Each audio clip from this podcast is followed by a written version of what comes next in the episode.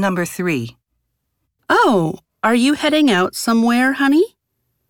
I sure am. I'm going downtown to buy a few ingredients for tonight's dinner. In that case, could you give me a ride to Greenville subway station? I want to go to the library downtown.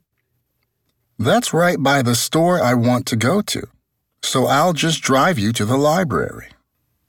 Question. How will the woman probably get to the library?